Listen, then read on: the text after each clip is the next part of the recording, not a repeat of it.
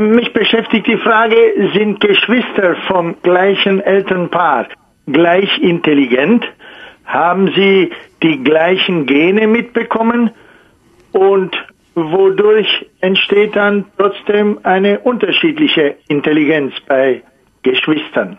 Das wissen wir natürlich aus der Biologie, Geschwister haben im teilen im Durchschnitt sozusagen 50 Prozent ihres genetischen Potenzials, um mal etwas vereinfacht zu sagen, und nicht 100 Prozent.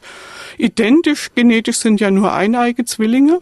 Und bei eineigen Zwillingen findet man eine sehr hohe Übereinstimmung in der Intelligenz. Hingegen findet man schon bei zweieigen Zwillingen, die sich ja genetisch äh, so ähnlich sind wie andere Geschwister auch, aber die natürlich sehr viel mehr Ähnlichkeit in der Umwelt aufweisen, weil sie von Anfang an sehr dicht zusammen waren.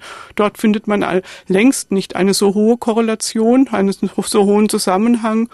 Und diese Tatsache, die hundertmal repliziert ist, die aus der schließen wir auch, dass äh, ja genetische Unterschiede einen sehr starken Einfluss auf Intelligenzunterschiede haben. Das heißt, Geschwister, normale Geschwister, die wie gesagt im Durchschnitt 50 Prozent der Gene teilen, die sind in der Intelligenz nicht identisch. Sie können sich sogar sehr stark unterscheiden, weil es natürlich auch davon abhängt, äh, ob sie ja gleiche Gene von den Eltern jeweils mitbekommen haben. Da gibt es ja große Variationen und äh, nur eineige Zwillinge sind identisch. Also und deshalb können Geschwister, auch was die Intelligenz angeht, ja im Einzelfall sehr unterschiedlich sein. Das wäre nicht unnormal, manchmal, dass ein Geschwister sehr intelligent ist und ein anderes sich im Mittelfeld bewegt.